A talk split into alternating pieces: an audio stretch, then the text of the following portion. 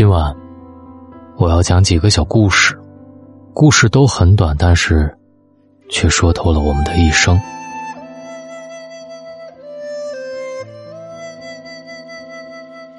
第一个故事，一个卖瓷碗的老人挑着扁担在路上走着，突然一个瓷碗掉到地上摔碎了，但是老人头也不回的继续往前走。路人看到很奇怪，便问：“哎，为什么你的碗摔到地上，你却都不看一下？”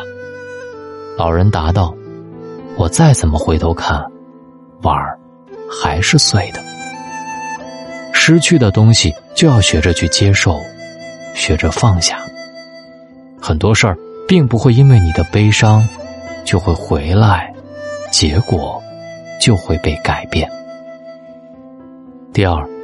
鹦鹉遇到乌鸦，笼中的鹦鹉安逸，野外的乌鸦自由。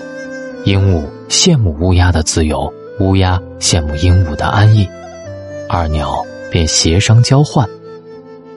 乌鸦得到了安逸，但是难得主人的欢喜，最后抑郁而终。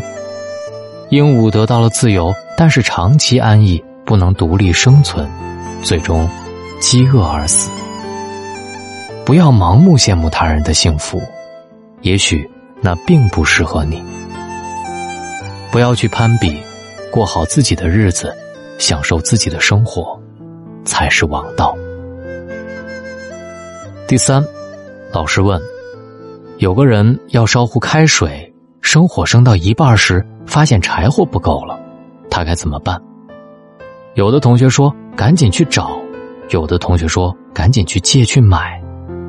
老师说：“为什么不把壶里的水倒掉一些呢？”同学顿悟：世事总不能万般如意，有舍才有得。人的精力总会是有限的，不如倒掉一些水，只关注自己喜欢的人和事儿吧。第四，猫和猪是好朋友。一天，猫掉进大坑。猪拿来绳子，猫叫猪把绳子扔下来，结果它把整捆绳子都扔了下去。猫很郁闷的说：“这样扔下来，怎么拉我上去？”猪说：“不然怎么做？”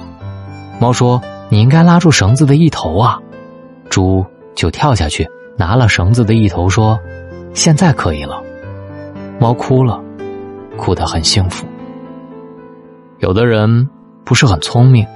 但值得你终身拥有。第五个故事，老和尚问小和尚：“如果你前进一步是死，后退一步则亡，你该怎么办呢？”小和尚毫不犹豫的说：“我往旁边去。”天无绝人之路，人生路上遭遇进退两难的境地时，换个角度思考，也许。你就会明白，路的旁边还是路。第六个故事，第一天，小白兔去钓鱼，一无所获。第二天，他又去钓鱼，还是如此。第三天，他刚到，一条大鱼就从河里跳出来，大叫：“你要再用胡萝卜当鱼饵，我就扁死你！”你给的，都是你自己想给的。而不是对方想要的，活在自己世界里的付出不值钱。第七，有人问智者：“我为什么这样穷？”智者说：“你有没有给予别人？”穷人说：“我一无所有，如何给予？”智者说：“一个人一无所有，也可以给予别人七样东西：微笑处事。”说赞美安慰的话，敞开心扉对人和蔼，善意的眼光给予别人，以行动帮助别人，即谦让座位，有容人之心。不要有太多没意义的计较，多给予别人，你可能会收获想象不到的财富和快乐。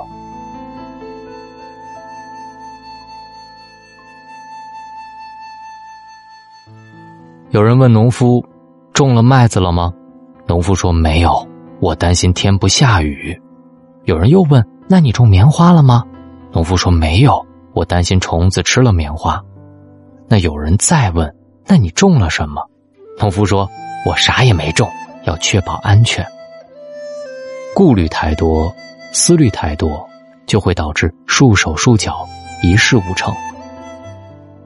最后，大龙想说：别太畏首畏尾，也别自命不凡，心态谦和些，行事沉稳些，时时自省，时时关照，做最好的自己，就一定会遇到最好的生活。